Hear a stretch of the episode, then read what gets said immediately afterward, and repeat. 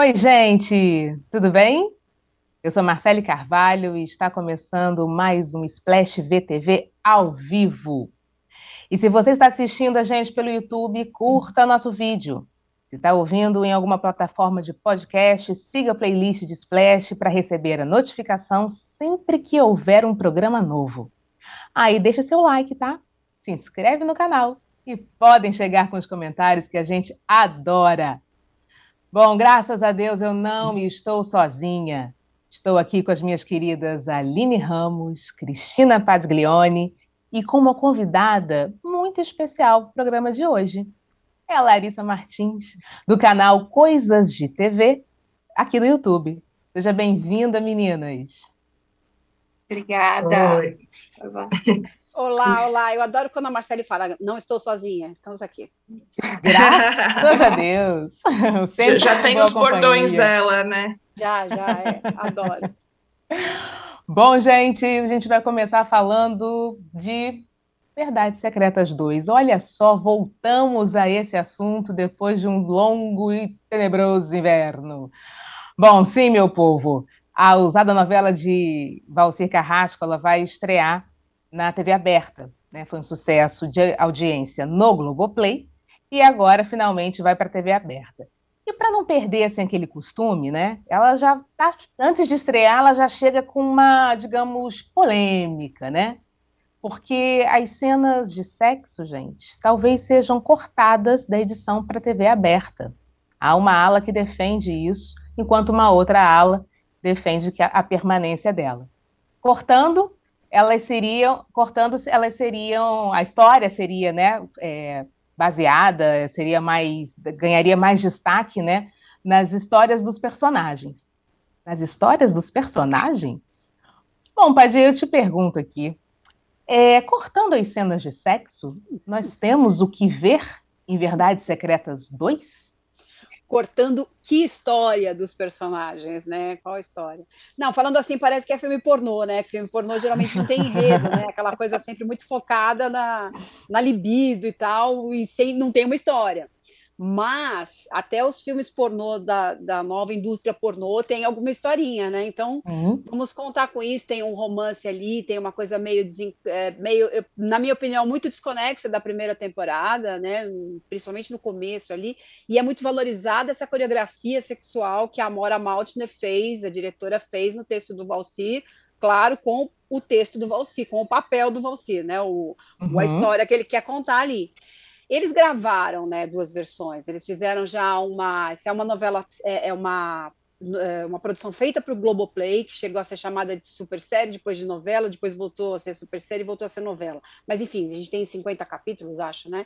E era é, foi feito já no set. É, cada sequência tem uma versão para a TV e para o streaming. O que se fala agora é que mesmo essa versão feita para a TV seria meio pesado para a TV aberta e tal, mas a gente está falando aí de uma faixa de 11, 11 e meia da noite, né? 11 e meia, na verdade. Então, vamos contar já com esse filtro, né? Não tem, não teria que ter mais tanta gente é, acordada de, né, de, fora desse termo de classificação indicativa, né? Sei lá, deve ser para 16 anos, talvez.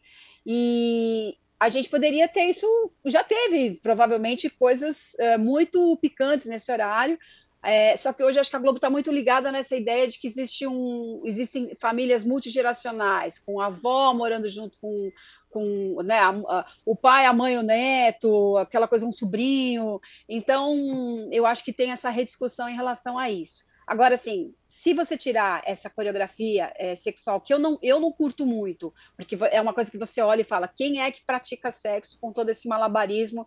Eu não sei se foi, foi acho que foi a Marcele que falou em Débora Poker, né? A gente tá oh. Mas eu não sei quem, quem pratica dessa forma. Então, para mim, não, não me pega, não é uma coisa que me, que me leva, que me, que me seduz, né? É, eu fico com essa pergunta também: que história vai ser contada ali? É, que, que, desfecho tem isso? A gente já sabe depois daquele bastidor em que a, a Camila Queiroz talvez é, teve um, um, desentendimento com a direção, não quis, diz que o que estava previsto não era o que tinha sido vendido para ela, a direção contestou. Então essa novela já terminou no streaming com aquele bololô no estômago, né? Já foi uma coisa que não foi bem digerida. E aí a gente chega agora para encontrá-la na TV aberta com esse com essa possibilidade de ela ser ainda mais decepada do que uma versão pasteurizada que já foi gravada para a TV aberta. Eu realmente não não consigo te responder, porque nem com, a, nem com a coreografia sexual eu consegui ver a novela, assim, eu não curti mesmo.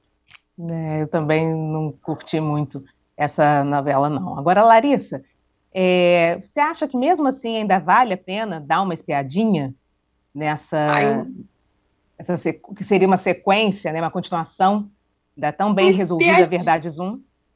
Uma espiadinha, se você tiver com curiosidade de saber o que aconteceu, talvez, mas assim, eu acho uma história bastante fraca, principalmente se comparada com a Verdade Secreta Zoom, acho que prende muito menos. É muito focada mesmo nessas coreografias, na música. Não sei se eles quiseram trazer um público mais jovem, porque estavam colocando no streaming, então muita trilha sonora, né? Muito ligado ali em trilha sonora, em luz, em... e eu acho que a história acabou ficando em segundo plano. Tem umas histórias também muito rocambolescas ali, aquela história do Mateus, que se envolve com a família inteira, né? Que ele, ele tenta ele tenta trazer um Pasolini ali que fica que vira meu Zorra total. Então, assim, não, não é a melhor história para você ligar sua TV às, às 11h30 da noite se você tiver algo melhor para assistir, mas se você estiver curioso para saber o que aconteceu, talvez valha a pena. Agora, Aline, justamente por conta dessa curiosidade, assim, dessa, do, do, fato, né, de de repente essas cenas serem decepadas, né? Você acha que isso pode atrair o público justamente para ver como é que vai ficar essa história sem o que mais chama atenção? Porque essa segunda, essa, esse, essa, essa continuação, ela foi baseada e, e calcada nessas cenas mirabolantes aí de sexo, né? Bom, eu acho que é, não tem história em Verdades Secretas 2 sem essas cenas de sexo, porque as cenas de sexo elas também são história. É uma história que está sendo contada ali, né? Por mais que muitas vezes é usado com, como um recurso só para chamar atenção, mas é uma história. E eu entendo até quando a Paty fala, ah, quem faz sexo assim, porque realmente é muito fora da.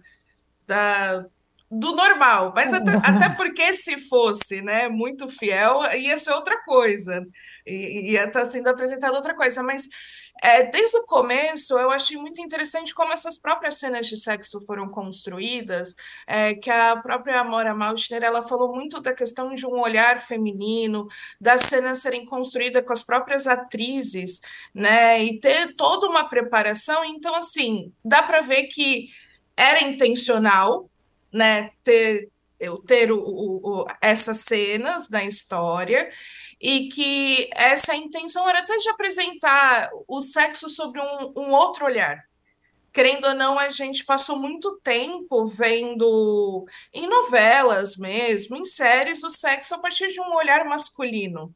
Né? E quando vem desse olhar feminino, acho que foi para um campo até um pouco que todo mundo estranhou. Nossa, parece que é muito abstrato, muito fantasioso. Mas é, é uma proposta, eu acho que é isso, é uma proposta que alguns gostam, outros não, mas, mas tem o, o seu valor ali dentro da proposta, dentro que o, o produto, a, a série se propõe. Então, eu acho que tirar é, perde muito. E assim, vamos falar questão de horário. Pantanal andou tendo algumas cenas de sexo bem apelativas para um horário muito mais cedo. Então, eu acho que assim, a diferença entre um Pantanal, uma cena de sexo de Pantanal para Verdades Secretas é a iluminação, o elenco e essa coisa de ser mais artístico e menos artístico, porque muita gente, inclusive, falou: pô, tô vendo aqui Pantanal com a minha, com a minha mãe, com a minha avó mesmo. E, e, e, e, ficou meio difícil aqui a, a situação, que também era era, eu acho que a, algo bem marcante de Pantanal na, na primeira versão. Essa daí tá até mais leve, né? Mas eu acho que o medo é muito talvez assim da Globo, acredito, que esteja relacionado a uma crítica conservadora de colocar um produto como Verdades Secretas na televisão aberta e falar: olha o que, que a Globo está mostrando.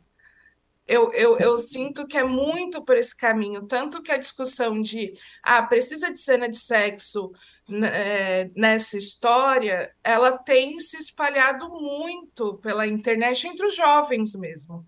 Né, que tendo nesse caminho de falar ah, essa, essa série adolescente não precisava tanto dessas cenas. E, e, e aí é, é, um debate atual que, assim, ah, mesmo que a gente fale de jovens, são jovens mesmo conservadores. Uhum. Né? Então, eu sinto que são, o, o, talvez, é, colocar verdades secretas com todas as cenas. Vai, é, é como se a Globo comprasse uma briga. E é isso, Verdades Secretas 2 vale essa briga?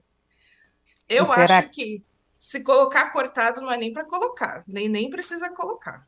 É, é, é essa a minha visão. Eu Entendi. queria só acrescentar uma coisa que Fala, lembra, lembrando que eles fizeram as versões, né, para para TV aberta. Então também não vejo por que cortar se já tem um arrefecimento daquilo.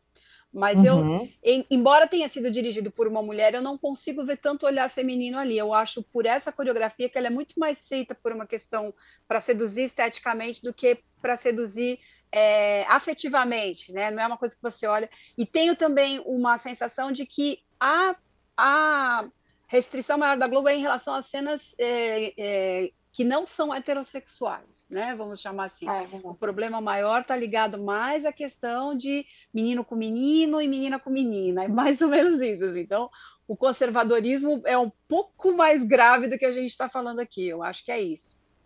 De cortar ou não cortar e cenas Cenas só gays, cenas de é. sexo, é só Isso. cenas gays. É, pode ser uma sim. Bom, a gente foi perguntar também para o pessoal das redes, né, o que, que eles acham disso, né? Se vale a pena assistir Verdades Secretas 2 sem as cenas quentes.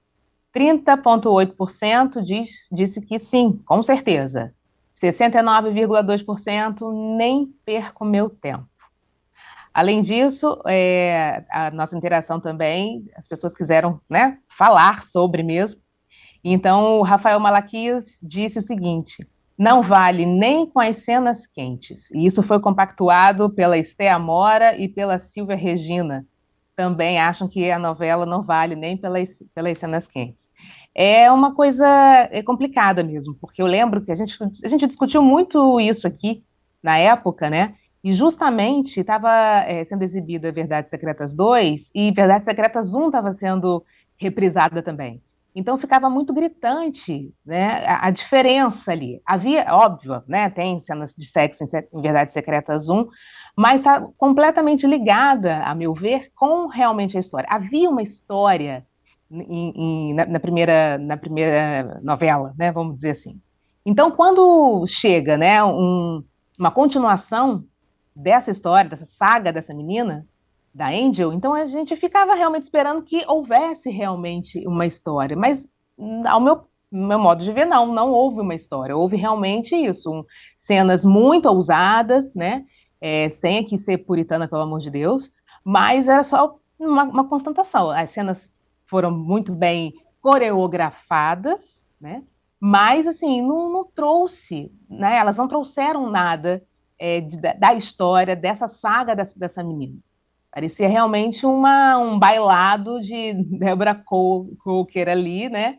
E não, uma, não, não cabia ali, era tudo é, não sei, o sabonete caiu,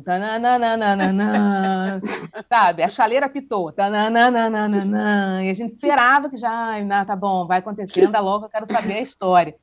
Então, assim, é, acho eu que realmente história, história, se tirar as cenas de sexo, vai decepar de uma forma absurda e pode ficar sem pé na cabeça. Concordo com, com, com a Aline, que diz que é melhor nem colocar, né? Enfim, gente, se vocês é, concordam, discordam, podem mandar seus comentários aqui para gente, que a gente está é, é, querendo sempre ler, saber o, o que, que passa aí pela, pela opinião de vocês também, viu? Então, vocês acreditam que, de repente, né, não seja nem melhor passar se for decepar dessa forma? Ah, eu acho, porque se já tem uma versão mais soft, né? Para que, que vai cortar, né? Aproveita e uh, usa o que foi gravado nesse sentido. Já foi feito, concebido para isso. Não vejo por que ter crise agora. Eu nada me tira da cabeça que a questão é homossexual, não é não, não é sexo em si, entendeu? É uhum. o que, que, uhum. vamos mostrar que a gente não. Porque a gente tem que lembrar que demorou muito para ver um beijo gay numa novela das nove. Tudo bem, a novela uhum. das onze. Tivemos agora alguns avanços, mas aqui a gente não está falando só de beijo, né? Vai, a gente sabe que tem outras coisas em jogo aí e que é muito livre esse tema, é de, né? Com todo, com tudo que essa segunda parte da novela tem de ruim, é, isso é tratado de uma forma muito livre que eu acho louvável. Essa parte realmente acho louvável. Então, talvez tirem até o melhor da história, né? Exatamente. Bom, gente, a gente está se encaminhando para o intervalo, mas antes é o momento de você deixar seu like se você não deixou aqui na live, se inscrever aqui no canal e ó, comentários, comentários, porque a gente quer saber o que vocês estão pensando sempre por aí. Vamos mudar de canal? Do ponto de vista médico, quando é que começa de fato a introdução alimentar? Foi a partir do ronco que você descobriu que tinha apneia? Como é que foi? Atividade física sem check-up pode ser perigosa. Pode mesmo?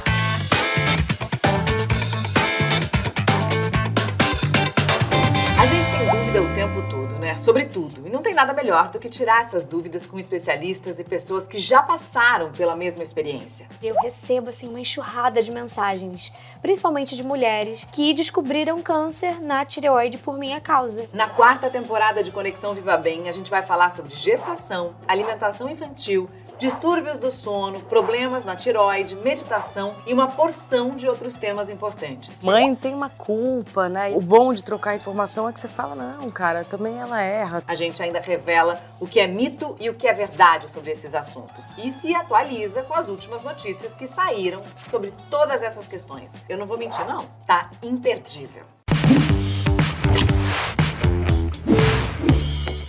Oi, gente, voltamos. E olha, lembrando que se você não deixou o seu like agora na live, essa é a hora. Além disso, se inscreve no canal e manda seus comentários pra gente, porque a gente sempre gosta de saber o que está passando aí pela cabecinha de vocês, hein? A opinião de vocês, viu? E olha, ainda um pouquinho, pegando essa história de verdades secretas, é, tem uns comentários aqui muito legais, assim, que eu queria passar para vocês. O João Silva disse o seguinte: se tirarem as cenas quentes, a edição da novela vai ter apenas cinco minutos. É, João, você tem toda a razão. Parece que vai. vai não, não tem muita história para contar, né? Então é meio complicado isso mesmo. Agora, tem uma, uma outra história, né? Tem gente que está votando aí pela pela permanência dessas, dessas cenas, né? Seja elas como, como elas é, é, foram gravadas, né? É, além do mais, se tem, como a gente estava comentando, se tem um, um, lado mais, digamos, mais leve, por que não colocar, né? Queria saber como é que vai ser, se, se vai ter a, a Verdades Secretas 3, na época que a gente comentou, na época que a gente estava falando sobre Verdades Secretas 2, a gente chegou a comentar sobre a possibilidade de ter uma Verdades Secretas 3. Enfim, são né, momentos assim que a gente tem que é, é, esperar para ver. Bom, é... agora a gente podia falar um pouquinho. O programa ao vivo é sempre né, uma coisa meio ali pega a gente pela, pela, pelo contrapé. Enfim, é, eu queria ver com vocês se a gente podia falar de, um, de uma história que está verdade, estreou, né? É, no Globoplay, e que não sai da minha cabeça de jeito nenhum. E a música, principalmente, grudou e não sai, né? Chama-se Desatola Bandida, que é a música. E essa desatola, desatola, bandida, ela faz parte da série Hensgarritz, que já está um sucesso no Globoplay. Teve o, o capítulo de estreia na TV aberta e agora, né, disponibilizado lá no Globoplay. E a gente está aqui com um prazer, assim, enorme, eu tô com, né, a gente está felizaço de estar aqui com a roteirista do, da, da, da série, que é a Renata Correia. Renata, você já está com a gente?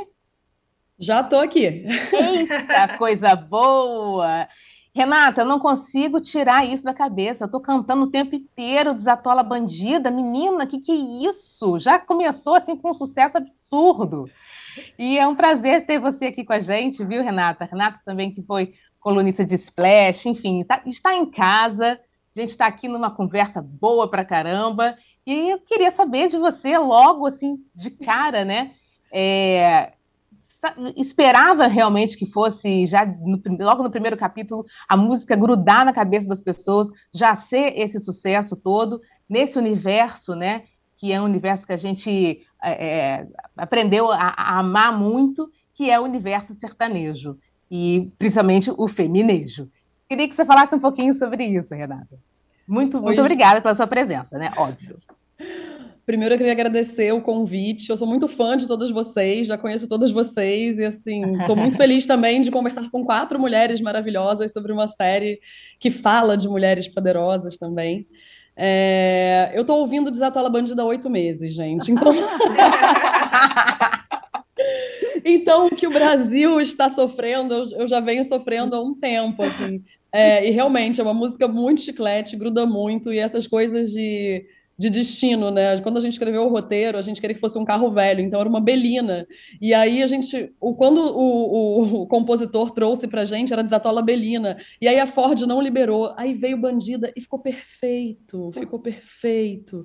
É aquele, aqueles nãos que a gente recebe que são melhores do que, do que um sim, sabe? Sem dúvida. Aline?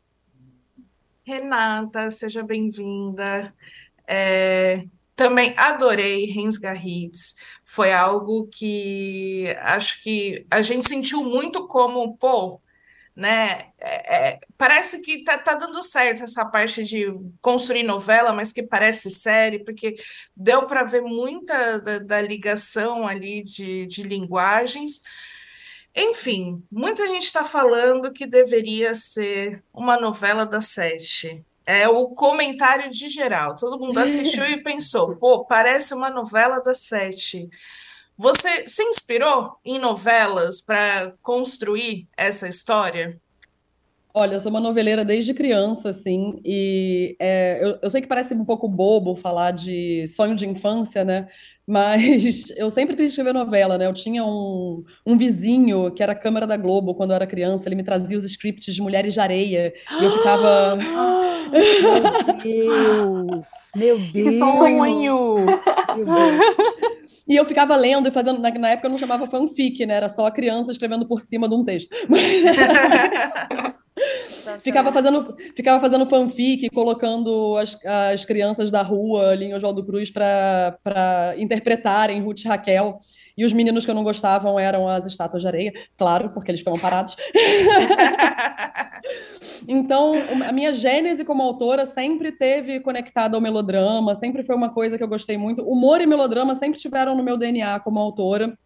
E aí, quando eu fui convidada para escrever, para escrever o Rensga, eu olhava aquilo e falava assim, gente, o universo sertanejo, ele é sem medo do sentimento. E era uma coisa que eu tinha também, uma, uma certa angústia como criadora, que é as séries que eu via brasileiras, muitas eu amo, é, mas eu falava assim, gente, por que, que a gente tem tanto medo do sentimento? Às vezes, assim, até por questões de direção, eu olhava assim, gente, tenho um ator chorando numa cena super emocionante, e aí fazia um plano lindo, aberto, e aí eu falava com a Carol Durão, que é uma das diretoras, falava assim, se, se eu escrevi que é para chorar, vai com a câmera ali pertinho, pelo amor de Deus, eu quero que as pessoas chorem junto, entendeu? Então, sim, o melodrama. A gente brincava na sala de roteiro que não era uma dramédia, dramédia é coisa de gringo, a gente uma melodramédia. A gente trazia o melodrama e trazia a comédia no, nos, no, na, numa proporção assim que a gente achava interessante. Bom. Larissa?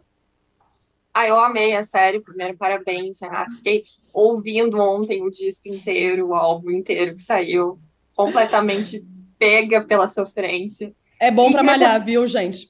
Ai, vou colocar na playlist de corrida. Sofrer malhando. Perfeito. Sofrer no leg press. É... Queria saber de onde que veio a inspiração para fazer essa série em Goiás, porque a gente não vê, né, muito assim, as novelas geralmente novela, série fica ali no Rio, São Paulo. Da onde que você tirou essa ideia aí de trazer esse novo universo para pra gente, esse, essa nova ambientação, que eu achei muito legal, inclusive. É, eu sempre fui muito fã de sertanejo, mas a ideia inicial não foi minha.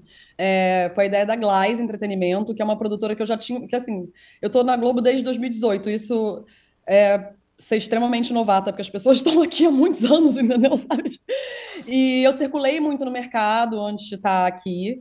E eu tinha uma relação muito boa com essa produtora que chama Glass, que é da Maíra Lucas. E eu não sei se vocês lembram, mas saiu, inclusive no UOL, um jornalista do UOL fez uma matéria enorme sobre o feminejo e sobre as casas de composição. E eu fiquei obcecada com aquilo. E, aparentemente, a Glass também ficou obcecada. Então, a Carol Alckmin, que é uma das produtoras executivas, inspirada nessa matéria, fez um projeto de série sertaneja que era o Rensga. E a Glass me convidou. Por quê? Porque ela, assim, a gente já tinha uma relação, eu já, já tinha trabalhado com musical, já tinha trabalhado com humor. E, curiosamente, muito fã de Marília e de sertanejo no geral, que é uma coisa que não é muito comum no Rio de Janeiro. É, sempre tem essa barreira, né? Os, os cantores sertanejos falam que é difícil chegar aqui. A Marília foi uma que rompeu essa barreira, porque realmente uma estrela daquele tamanho não existem limites para uma estrela daquele tamanho. E quando ela me chamou, eu falei assim, cara, pelo amor de Deus, vou te mandar uma foto. Aí tem uma foto minha num boteco em Oswaldo Cruz, quando eu tinha, sei lá, 10 anos, cantando entre tapas e beijos para um Ai, bando de bêbado. e eu falei assim, cara, é para mim, dá isso, me dá, pelo amor de Deus. E também é esse, esse híbrido que a gente chama aqui internamente na Globo, que é é, quando o streaming entrou, lógico, já tinham, existiam coproduções, assim, mas agora está se intensificando, isso é muito legal, porque tem eu que sou redatora final e que sou autora-chefe, e a minha equipe inteira do mercado, a minha, exceto a Nath Cruz, que foi contratada pela Globo depois que fez o Rensga.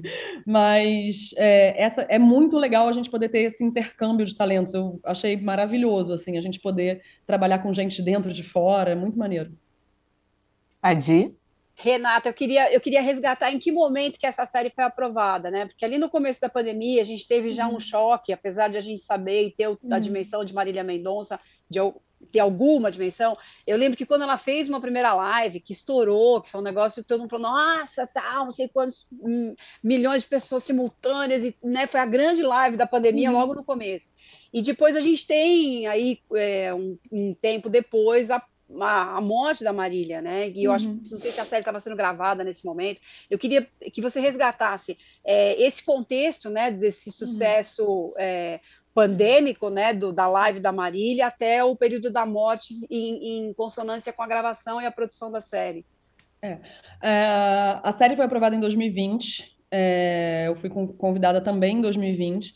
Eu, na, no período, eu estava fazendo um, um, programa chamado Fora de Hora, que era um programa de humor que virou podcast depois da pandemia, né, para a gente poder gravar remotamente, uhum. e a gente não sabia muito sobre o vírus, estava um momento bem confuso. É, e é, acho que era um momento de um dos mais é, tensos, assim. Acho Isso. que a série foi, é, foi muito difícil, porque a série foi aprovada um pouco antes da pandemia, então, assim, e logo depois entrou pandemia. Então, assim, uhum. eu fiz uma sala de roteiro que era toda remota. É, eu nunca tinha feito uma sala de roteiro remota naquele, naquele período. E o que eu falava para os meus autores era, cara, tipo, a gente está vivendo um dos momentos mais tristes da história. A única missão que a gente tem aqui é botar um sorriso na cara do brasileiro. A uhum. única missão que a gente tem, acho que a gente conseguiu cumprir. É, então, o, o que, que foi? Foi aprovada um pouco antes da pandemia, fui convidada depois da pandemia, é, a Marília pra gente, assim, a gente tem uma sala que todo mundo já, é, foi, e foi engraçado isso, quase todo mundo já era bastante fã dela, mas a gente entendia também que a gente tinha um desafio aí dessa coisa do Sudeste, porque apesar de eu acompanhar a carreira da Marília desde 2015, era um ponto fora da curva, assim, pelo menos é, numa classe média alta, mais, mais, mais cabeçuda. Mas quando a gente começou a, a estudar essa mulher e ver os documentários e ver os DVDs e ver a história dela, falou assim, gente, a história dela é uma história de contos de fadas clássico, de uma mulher que corre atrás do sonho e que, assim, tipo, vai atrás do que quer era quase assim, já era quase ficção, né? Então, assim, foi uma inspiração muito, muito forte pra gente. É, a Alice estudou muito, a Marília e tal. E aí, por causa da pandemia, por causa dos protocolos, é, é comum que os autores vão até o set, mas por causa dos protocolos da pandemia, que a gente estava gravando no meio da pandemia, eu não pude ir. Eu pude ir só na última semana de gravação. Eu cheguei em Goiânia no mesmo dia que o avião da Marília caiu. Foi assim. Nossa. É, Nossa. foi, foi, foi muito, muito triste, assim. E foi quando eu conheci o Lucas Pazin, colega de vocês, que foi para lá cobrir. E foi muito, uma coisa muito forte, emocionante, porque toda, assim, eles gravaram três meses, então aquela família de atores estava muito unida e eles ouviam muito Marília, e a Marília era um ponto de estudo, e tinha expectativa da Marília participar da série, eu já tinha escrito uma cena que acabou não acontecendo. Então, assim, é, quando a gente re- realmente recebeu a notícia, foi assim, me- meio meu mundo caiu, assim, sabe? É, eu e o elenco, a gente foi para um quarto de hotel e ficou chorando, ouvindo as músicas da Marília quase até de manhã, assim, pra- meio como uma catarse mesmo. Porque é uma mulher de 26 anos, jovem, com um talento gigantesco, com, sei lá, eh, acho que tem, pelo que falam, tem 400 músicas, assim, tipo, entre compostas e gravadas, que não foram lançadas. Então a gente fica imaginando o que que poderia ter sido, sabe? É, em algum momento a gente também pensou em tirar as referências da série, a gente ficou com medo de só oportunista, apesar da gente já estar escrevendo há muito tempo. Mas depois a gente pensou que a gente queria que ela tivesse viva nessa história de alguma maneira. Então a gente manteve a Fabiana Carla falando que essa é a nova Maria Mendonça. A gente manteve uma cena da Lorena Comparato que tá cantando Supera. Ó, tô dando spoiler aqui, gente.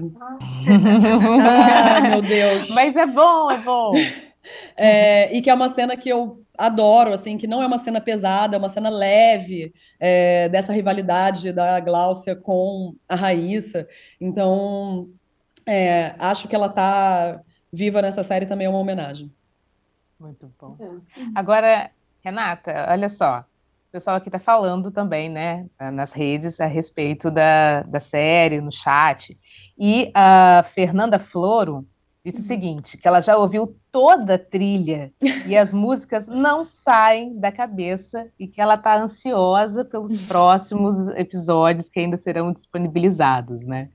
E a minha, a minha, a minha pergunta para você é o seguinte, Renata é, rensga. Eu confesso para você que às vezes eu me, eu me atropelo, aí eu tenho que me concentrar assim para não falar re- rensga, rever, né? Eu quero falar certinho, bonitinho, então eu falo rensga. É, em algum momento você ficou assim meio preocupada, né? Porque é muito, é muito é, é, é, dif- diferente, né? Esse, esse nome e ele tem um, um significado, obviamente, mas para gente aqui nesse eixo, principalmente, né? É, Rio, São, Rio, São Paulo, a gente não, não sabe muito bem o que, que é rensga. Então, assim, eu queria que você explicasse o que, que é rensga e se você em algum momento, né, ficou pensando em tirar esse nome e colocar um, um, um outro nome mais conhecido, né, nacionalmente conhecido, né? Olha, a gente pensou muito nisso, porque realmente é um nome, para quem é do eixo Rio São Paulo, é um, é um nome dificinho, né?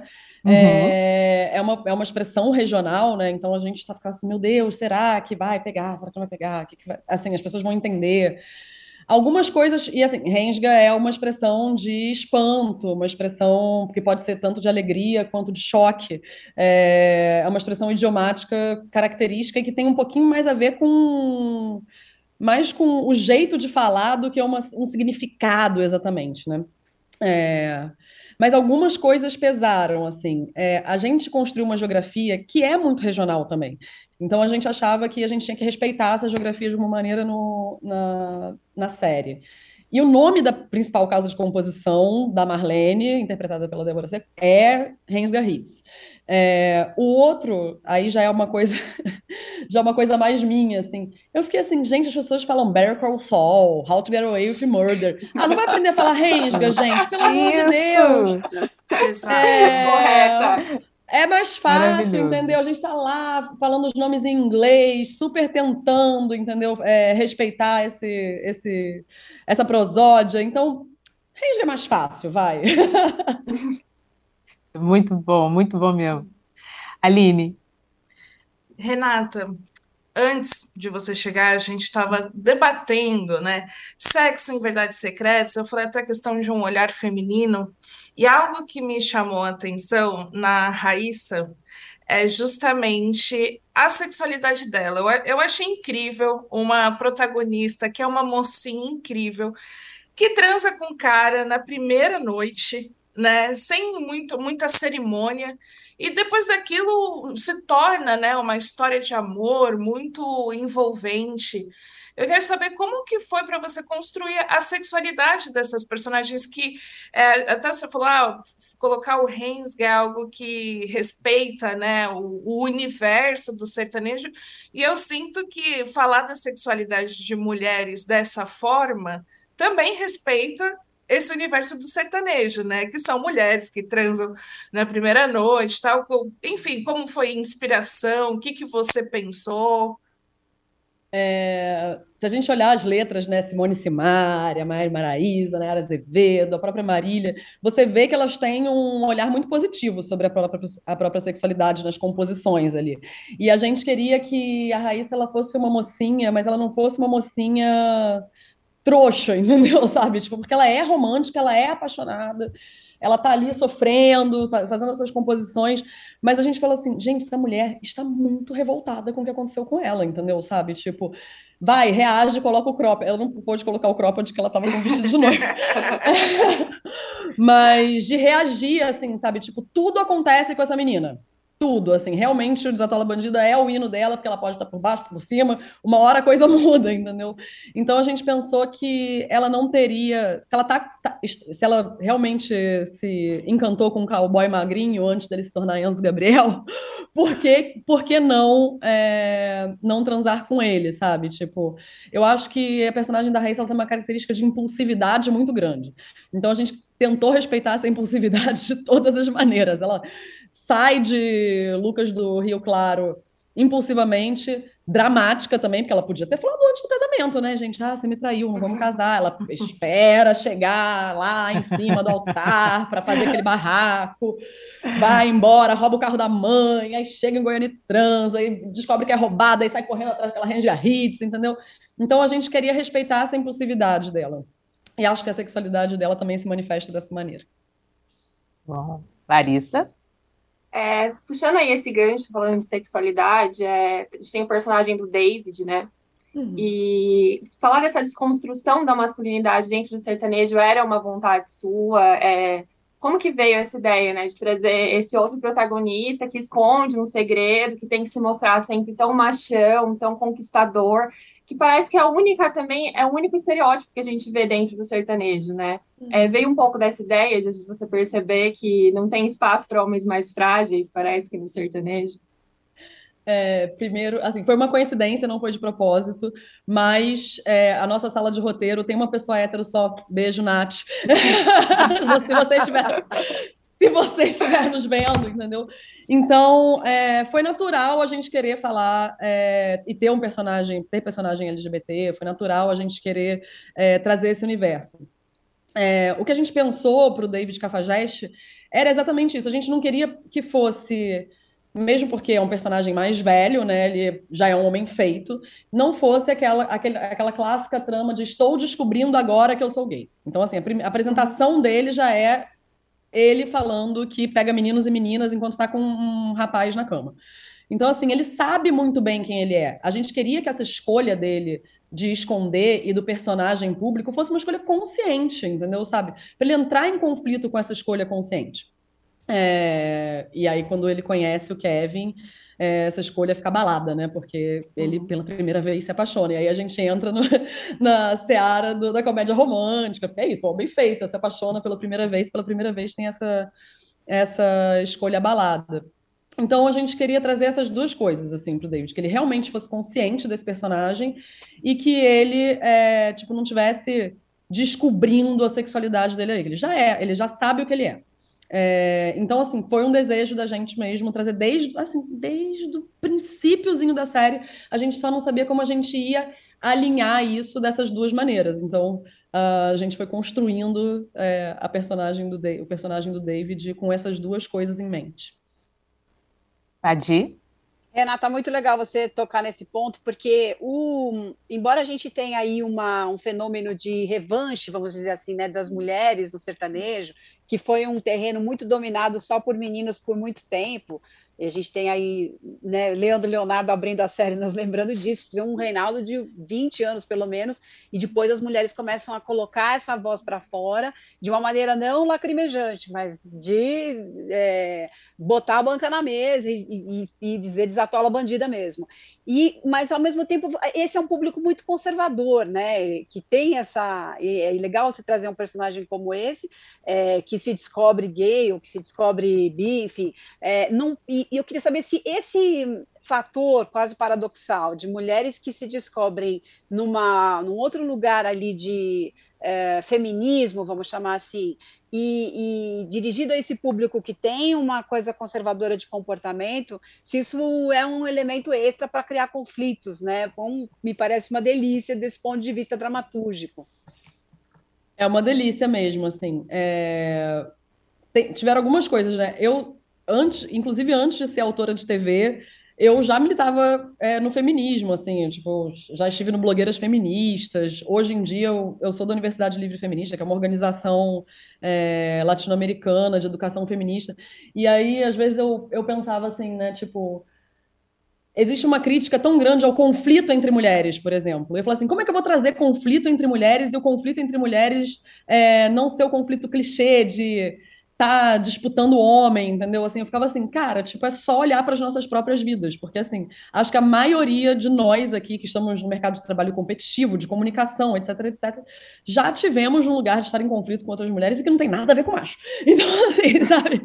Então, assim, essa foi a primeira coisa que a gente pensou quando estava é, construindo a história dessas mulheres. É, a outra coisa é que, apesar é, da gente estar tá falando para um público muito conservador e que, assim, realmente, assim, a gente está falando é, de, de um, uma, uma, classe média mais tradicional mesmo, né, como é a classe média é, brasileira e tal. Mas a gente também percebeu que o feminismo ele foi uma onda tão é, grande, cultural, e não só é, e, e, ela vai se refletindo de diversas maneiras em diversos setores da sociedade, que, por exemplo, quando a gente fazia pesquisa em Goiânia, ou quando ia para Goiânia, era esse, esse discurso feminista, ele se manifestava nessas mulheres e de diversas formas, mas elas não falavam que era feminismo, usava esse nome, né? Feminismo. Então, o discurso do empoderamento, de não deixar ser dominada por macho, o discurso, o discurso de ter seu próprio dinheiro, tudo isso já tinha sido absorvido é, de uma maneira muito popular. Então as pessoas já estavam falando disso. Então acho que quando, mesmo quando a gente pega uma patricinha como a Gláucia, ela tá lá querendo botar o maior cavado dela e fazer o clipe com um bando de boizinho, passando a mão nos boizinhos, porque eu acho que isso já não choca mais, entendeu? Porque ela pode falar isso, mesmo ela sendo aquela família mais tradicional. Bacana. Muito bom. Renata, é, além de Rensga Hits, você também né, tá é, é, em outros projetos também aí dentro da, da casa, né? Uhum. É, multifacetada essa moça, é uma coisa. E, enfim, queria se você pudesse também, né, falar um pouquinho, além né, desse sucesso do Rensga, você está na próxima novela das sete, você está escrevendo, como é que está a sua vida é, além de Rensga? Tem livro aí também, não tem? Menina, tem, gente. Assim, pois é, não é à toa que eu tô com uma tendinite na mão, mas. É, a minha peça, que foi interrompida pela pandemia, A Fábrica de Cachorros, vai reestrear na sede das companhias no Rio de Janeiro no dia 23 de setembro, dirigida pela Julie Stockler, que estava em Verdades Secretas, ela dirigiu a primeira temporada e vai dirigir essa temporada agora. É, Monumento para a Mulher Desconhecida é um livro de ensaios feministas é, que eu escrevi para a editora Rocco, é, então, aí tá todas as plataformas digitais, Submarino, Amazon, quem quiser comprar. Tem até link no meu perfil do, do Instagram. O Rensga, que tivemos uma, uma resposta muito positiva da direção da casa, então estamos esperando o green light para começar a segunda temporada. A gente acha que ele vem Opa, em breve. Olha! É, estamos hum. muito animados. Como a gente vai fazer maior, melhor, mais divertido. E também estou é, colaborando com Vai na Fé, que é a próxima novela das 19 horas, que vai substituir Cara e Coragem, da Rosane Schwartzman, que é, assim, tipo, uma autora admirável, eu já queria trabalhar com ela há muito tempo, é, ainda bem que rolou, assim, Fiquei muito feliz. Eu falei assim, eu não sabia se a gente ia ser renovado ou não. Então, assim, quando ela me chamou, eu simplesmente pulei para dentro dessa equipe, porque não é todos os dias que você tem a oportunidade de trabalhar com Rosane Svartman. Então, estou aqui. É... Inclusive, estou na sala de roteiro da, da, da novela. Tive que usar todo um ajuste aqui para não dar spoiler das nossas tramas, do tanto quadro branco que está em volta da gente. Oba! É... E está sendo uma experiência muito bacana. É, eu nunca tinha, tinha colaborado com uma novela, era uma vontade que eu já tinha, então veio num momento muito legal da minha carreira estar tá colaborando com a Rosane e com uma outra, com o resto de uma equipe que é incrível também. Muito bom, Renata. Olha, querida, assim, os comentários estão os melhores a respeito da, da série. É, parabéns. A gente, infelizmente, a gente está né, chegando aí no final desse nosso bate-papo. E queria muito agradecer você pela, pela disponibilidade. Sei que você está aí, né, correndo, fazendo milhares de coisas ao mesmo tempo, mas olha, muito obrigada mesmo. E sucesso cada vez mais. E deixo aí para as meninas também se despedirem aí de você. Um beijo, muito obrigada, viu, Renata? Ai, beijo, obrigada. Eu amei o convite, gente. Me chamem sempre, eu me diverti muito. Renata, estou esperando o próximo hit, então, da segunda temporada. Quero saber de, de, de, de mais e mais. Novo álbum, vamos lá. Ótimo. Parabéns. Obrigada. Ansiosa pelo, pelos próximos episódios, né? Que uhum. chegam essa uhum. semana. Ai, meu Deus, se vocês acharam. Se vocês acharam que os quatro primeiros foram rápidos, vocês não estão esperando os cinco ou seis, gente. Não quero nem. Boa. Renata, muito obrigada tô amando a série, tô viciada no CD de verdade. Tô muito ansiosa aí pelos outros episódios. Parabéns. Muito divertido, Rensga. Muito obrigada, gente. Até a próxima. Até. Beijão. Beijo, obrigada. Realmente, Rensga é um sucesso, já é um sucesso. Bom, gente, é, antes da gente se encaminhar aqui para os parte final, digamos assim, né, da nossa, do nosso programa, é, a Aline ela tem um recadinho para vocês. É, enfim, Aline, a palavra é sua. Bom, gente, é, hoje é o meu último programa no Splash VTV, depois aí desse período que eu, eu também, né, entrei no, no Splash VTV no período da pandemia, né, muita coisa aí mudou, aconteceu, mas, enfim, eu analisando um pouquinho meus projetos, achei que era melhor é, encerrar este ciclo, mas encerro muito feliz, pois construímos aqui um time de mulheres, é, pois aprendi muito é, a analisar TV com, com a Padi, a Marcele, a, a própria Débora, que saiu também não, não faz muito tempo. Enfim, esse é, o, é o, o, meu último programa, e por isso Larissa está aqui, que ela terá a missão de me substituir aqui. A Larissa, muita gente no chat eu já estava olhando, que estava comemorando a presença dela hoje, né? Pois já conhece ela do canal Coisas de TV. Então, acredito que a, a Pagy e a Marcele vão ficar em boas mãos. Espero. Seja bem-vinda, Larissa. Enfim, fiquei muito feliz que você aceitou o convite aí de entrar no time do Splash VTV. Eu queria Obrigada. também dar as boas, queria dar as boas-vindas para a Larissa, desejar que a gente continue entrosada e lembrar só que a Aline está trocando a gente pelo Chico Barney. Essa é a questão. É isso. O lead ela não anunciou, mas é isso porque ela continua com o Chico, né? No no, no central. No central, Splash. Exatamente, esse Chico Barney promovendo a discórdia familiar aqui. Mas a Larissa, a Larissa chega numa ótima hora e a Aline também poderá aparecer aqui como visitante, se ela quiser, né? Exato, é, eu, eu não falei, né, que continuarei no UOL, não é, não é uma saída do UOL, continuo com a minha coluna e continuo no Central Splash de segunda a sexta às 18 horas. Então, aí ó, agora tem Larissa e Aline, a gente só dividiu os horários. Exatamente. A Larissa, ela é uma apaixonada por TV e é uma noveleira desde criança, né? Coisas de TV era um blog e ela virou um canal no YouTube, um espaço onde ela e o amigo Fábio Garcia discutem sobre tudo que acontece de bom e nem tão bom assim, né, Larissa, na TV. Eu tenho certeza que vai agregar bastante aqui o Splash VTV e Aline! Ó, eu ia pegar, sabe o quê? Eu ia pegar um raminho para colocar aqui, ó. Mas aí não deu tempo de colocar um raminho aqui, porque eu também faço parte da nação Hammers. E tá aqui, assim, entendeu? Eu queria, Boa, boa. eu queria muito agradecer também a Aline é, pela acolhida, né? Eu cheguei aqui, assim, também no Splash VTV e ela me abraçou, me, me acolheu, a gente troca, enfim.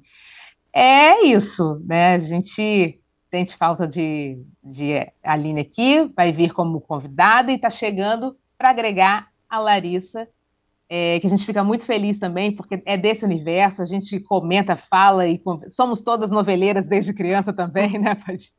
Então a gente está ali, está aí conversando sobre tudo, mesmo que diz respeito à TV. Obrigada pelo, pelo ter aceitado estar aqui no, no time. E Aline, foi um- uma honra, sempre, é, estar, estar com você, dividir tela com você, viu? Ótimo. Aquelas, eu eu não, não, não consigo ficar falando muita, muitas, muitas palavras, mas enfim, mui- gratidão por tudo. Pois E é. pelo e- pessoal do chat também, enfim. Aqui né, só tem. Deixa eu olhar aqui, porque às vezes assim, minha, minha, minha visão aqui, ó, também cegueta, tem que chegar aqui mais um pouquinho longe. Bom, a Caroline está dizendo aqui para você, Aline. Aline, é, volta para volta para nossa casa, volta para nossa vida. o Tiago Santos, gente, cheguei agora, mas por favor, me diga que Larissa será fixa nesse podcast. Esse quarteto vai ser maravilhoso. Realmente, esse, quarteto seria maravilhoso, lindo, lindo, lindo. Mas Aline, meu querido, está nos, né, nos deixando. Oh, meu Deus! Então seremos um trio, viu? É, a Aline é muito maravilhosa, mas Larissa também tem nosso abraço. Triste pela saída da Aline, feliz pela chegada da Larissa. Então, gente, olha só, né? A gente é, vai ficar muito bem aqui com, com Larissa e torcendo sempre também pela, pelo sucesso da Aline. E para né, é, estrear nesse, nesse quadro dos melhores e piores, é, eu vou chamando a Larissa para começar para começar essa, esse, esse quadro. Então, assim, para o Paulinho poder botar aí a vinheta, solta a vinheta aí dos melhores e piores, começando pelos melhores, por favor. Larissa. Eu peguei essa herança da Lili, né? Responsabilidade aqui do, de falar os melhores e piores, de começar, de puxar o carro dos melhores e piores. Eu escolhi como melhor da semana a cena da Maria Bruaca, falando aqui um pouco de Pantanal, que a gente não falou de Pantanal hoje. A cena da Maria Bruaca na Chalana com o Eugênio, quando eles cantam ali e tal. Eu achei muito bonito cantar uma música de Renato Teixeira. É, então, acho que trouxe todo um legado, uma herança ali do fato de Almir Sater e Renato Teixeira terem, serem amigos há muito tempo, ela é filha de Renato Teixeira. Achei uma cena muito bonita, uma cena muito poética ali. Acho que a Isabel Teixeira está entregando tudo, né, em Pantanal, a protagonista moral da história, tenho achado aí nas últimas semanas. E é isso que eu escolhi como melhor aí. Aline.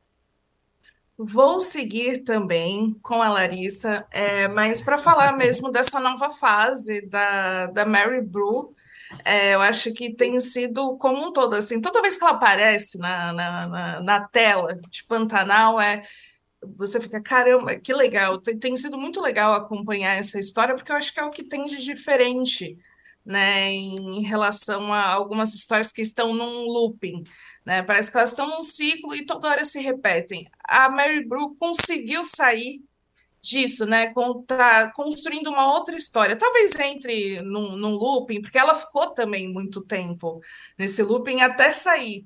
Enfim, tem, tem, tem sido bom acompanhar.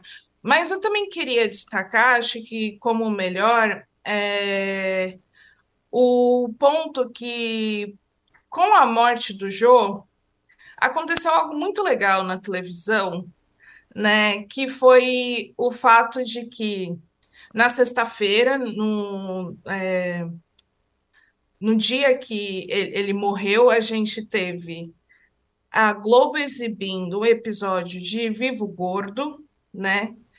Aí teve o Conversa com o Bial homenageando o Jô, com episódios que ele participou lá em 2017 e 2018.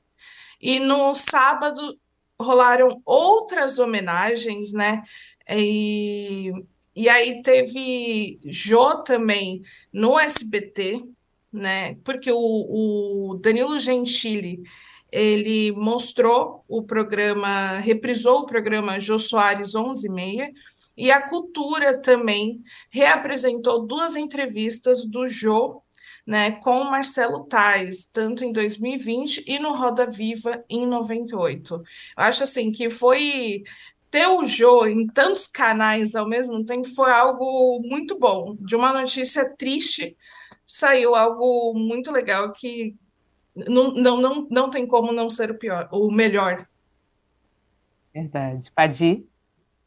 É, eu vou embarcar na chalana de Isabel Teixeira e Almir Sater com o texto também que precede aquela cena, né, da parceria dos dois, com tudo que representa aí, como disse a Larissa, essa, esse repertório de, da família Teixeira, a gente já teve o Chico Teixeira, a música Renato Teixeira, a parceria Renato Teixeira Missáter, a novela é muito cheia desses, dessas homenagens de uma maneira orgânica, deliciosa, muito respeitosa, e aquela figura do Almir que é tão pantanal, traz essa organicidade para a cena, então eu fico com essa sequência e com esse texto que precede a cena, como eu estava dizendo, em que ele, o Almir fala muito pouco, né? O chalaneiro fala muito pouco, fala coisas muito precisas. Eu acho que voto para que a gente faça uma seleção de frases do chalaneiro no final da história, porque é aquele cara que lembra ela, ele pergunta para onde que a senhora vai e ela fala e precisa ir para algum lugar. Ele fala todo mundo sai de um ponto e vai para o outro. Ela falou não precisa. Então é, essas pequenas filosofias do chalaneiro são maravilhosas, né? Que é o Eugênio ali. É, queria só reforçar assim, essa, esse acolhimento que esse personagem do Almir traz para gente e coroar de fato essa cena como o melhor da semana com Isabel Teixeira. Concordo com a Aline que ela tem sido o único ponto em movimentação da novela, é como se todo o resto tivesse parado em volta dela e é só ela tá se mexendo, né? E ainda que ela, mesmo quando ela está parada na chalana, ali aquele é um movimento de saída daquela casa opressora é, para ir para algum lugar, como ele diz, e, e, que coloca a vida dela nesse processo de. Ela está numa esteirinha, ela está andando ali naquele rio. Então é muito representativo, isso muito legal também. É, e eu vou nessa sucessão de homenagens, né? É, homenagem a Isabel Teixeira no, no Domingão, justamente por esse, por esse sucesso absurdo, né? E essa uma descoberta de uma atriz do, do, do grande para o grande público, né? Já era uma, uma atriz reconhecida, mas em termos de televisão, né? E, e, e atingir assim o Brasil inteiro é agora, na verdade. Começou lá em, em Amor de Mãe, mas assim é, é uma explosão a Isabel como a Bruaca em, em Pantanal. Então, assim, essa homenagem que foi feita a ela no, no Domingão e descobrindo um pouco mais sobre ela e também a série de homenagens feita a respeito né, da conta da morte do, do Jô Soares. Também foi para mim foi o melhor da semana assim. Então eu voto nessa série de homenagens assim a duas figuras né tão tão é, é, importantes né. O Jô foi muito importante é ainda muito importante é, dentro do segmento enfim de tudo e a Isabel, né, que agora a gente virou a nova namoradinha do Brasil, a Bruaca, pelas mãos dela. Bom, agora vamos para os piores.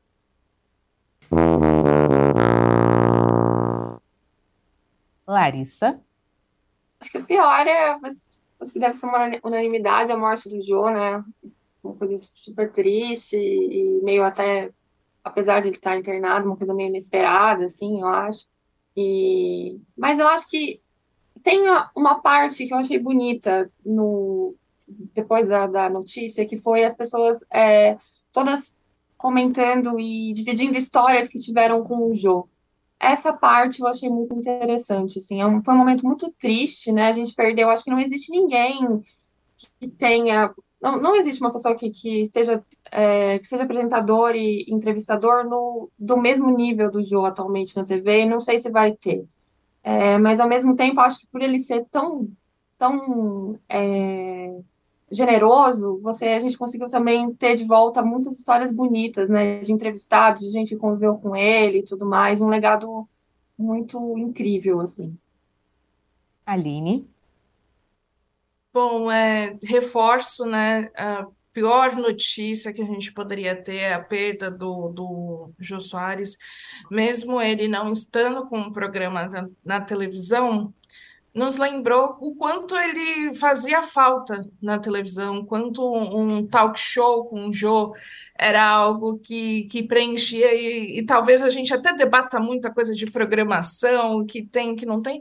Assim, pô, se tivesse um, um talk show né, tão bom quanto o do Jô, seria ótimo. Então, é isso, né? É, ele era acima de tudo, alguém também acho que muito apaixonado, né, por televisão, por fazer televisão não só no talk show, mas em todos os outros projetos que ele esteve envolvido, é, como diretor, roteirista, humorista, enfim, era acho que alguém único, né, na história da televisão brasileira.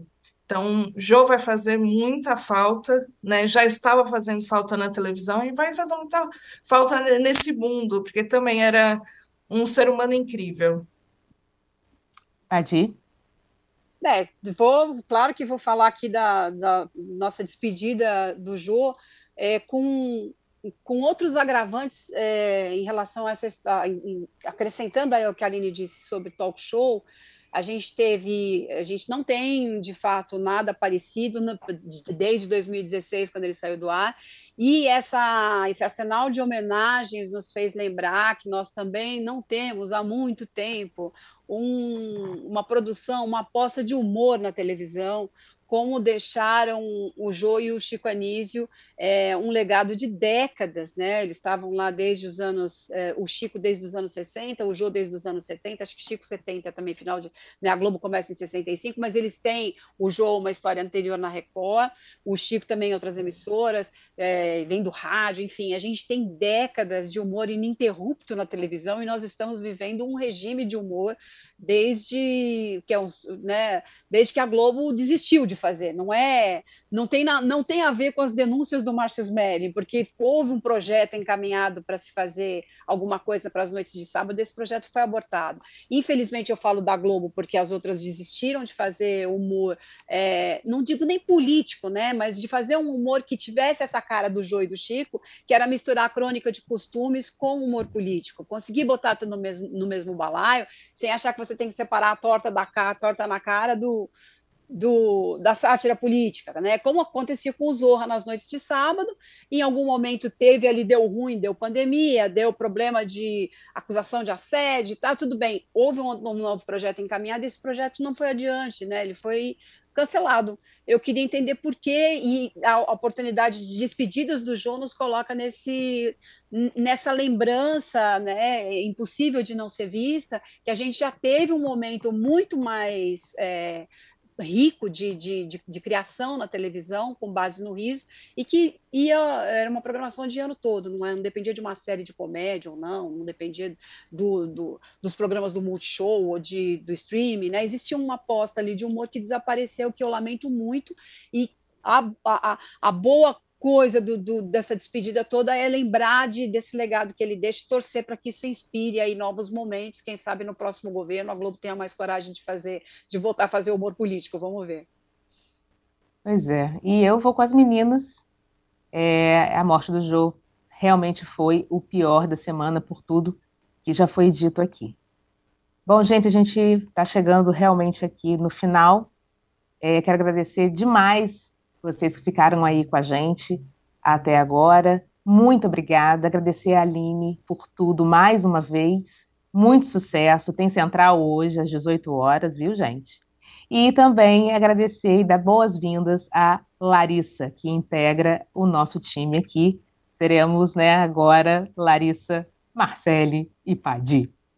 Obrigada, Bom, gente. Muito feliz de ter entrado para o time com essa responsabilidade aí de substituir a Aline, mas muito feliz. Vou cantar a música da Xuxa para a Aline. Bom estar com você, brincar com você. Foi ótimo. Apareça de vez em quando, por favor.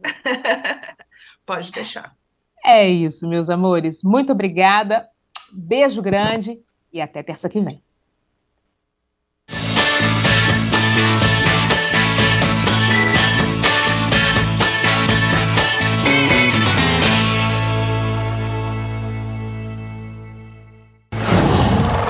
Oh.